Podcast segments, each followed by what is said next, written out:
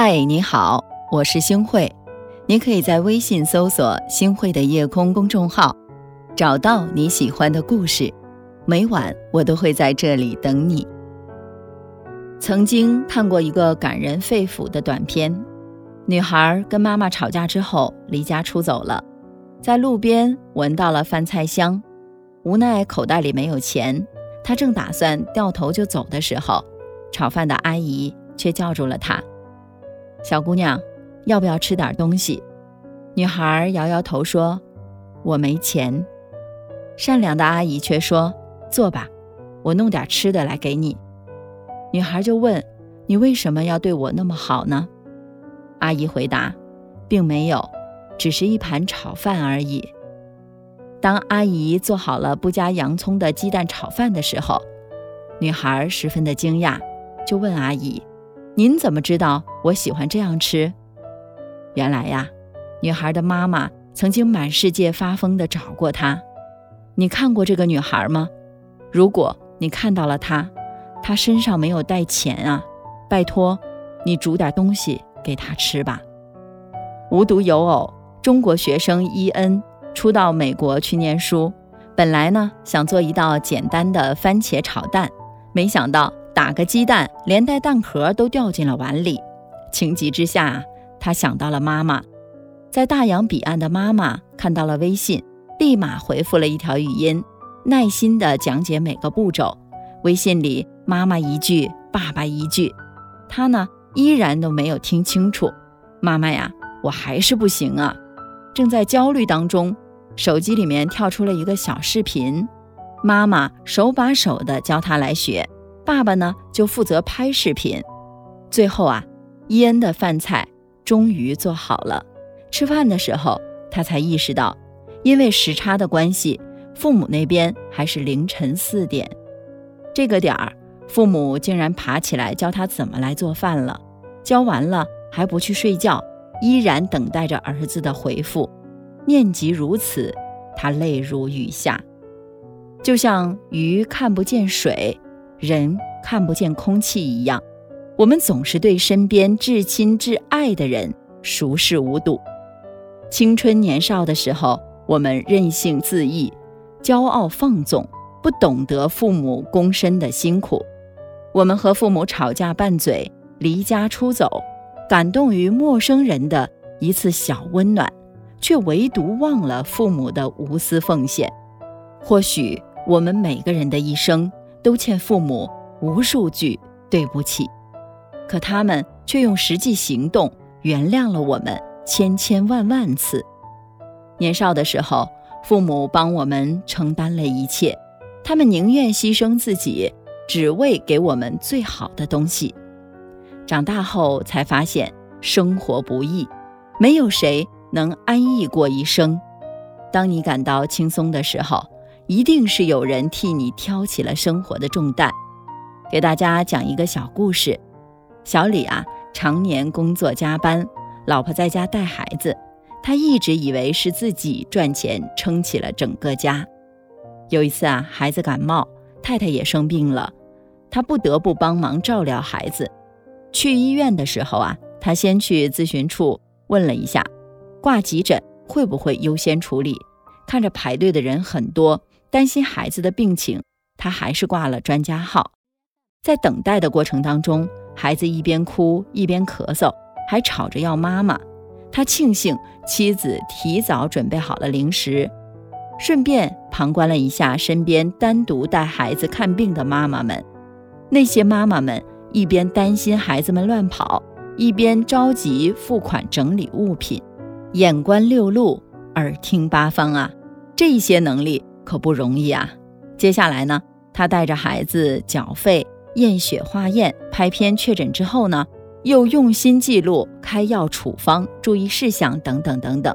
这一路下来，忙的是筋疲力尽了，折腾了几个小时，孩子也累坏了，趴在他身上睡着了。为了保护孩子的睡姿还有安全，他一直歪斜着脑袋。回到家的时候，手臂、双腿。都是酸麻的，简直都要瘫了。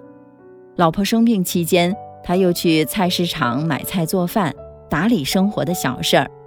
经过这些事情之后啊，小李也懂得了老婆的不容易。的确，成人的世界没有容易二字，每一个舒适的生活背后，都有人默默替你挡住了风暴。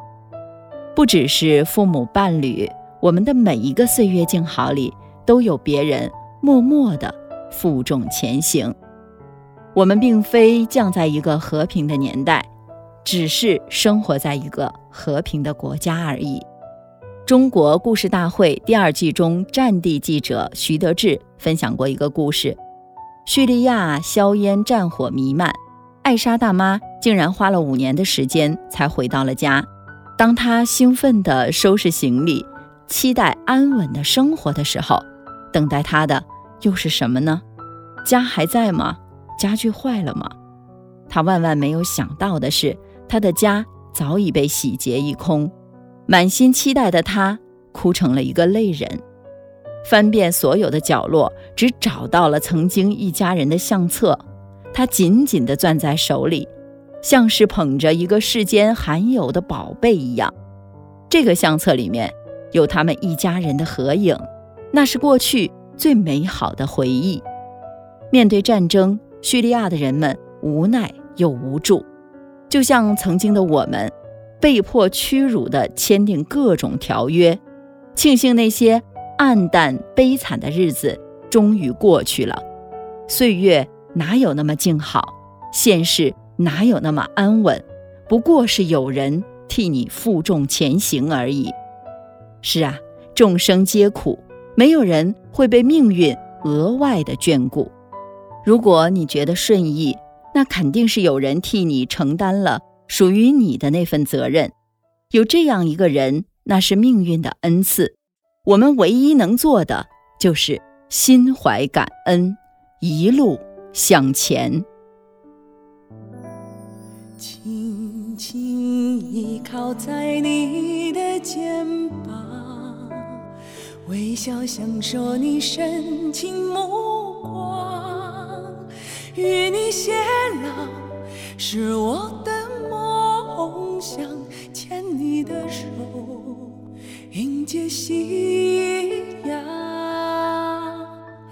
你说家因为有我才美，最迷恋我烧菜的滋味。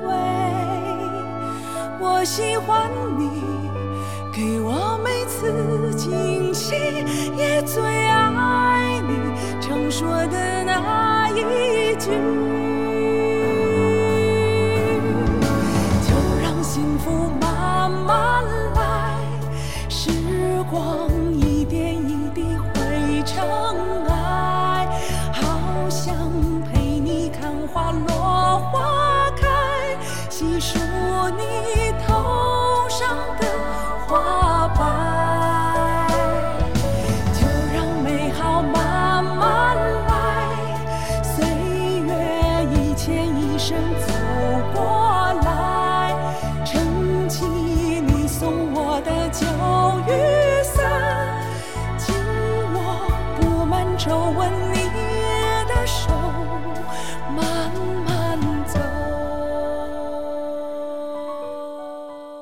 感谢您的收听，我是星慧。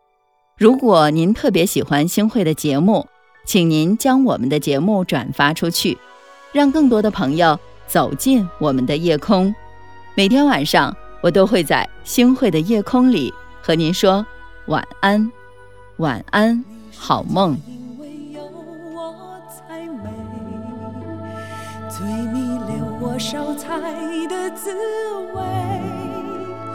我喜欢你，给我每次惊喜，也最爱你常说的那一句，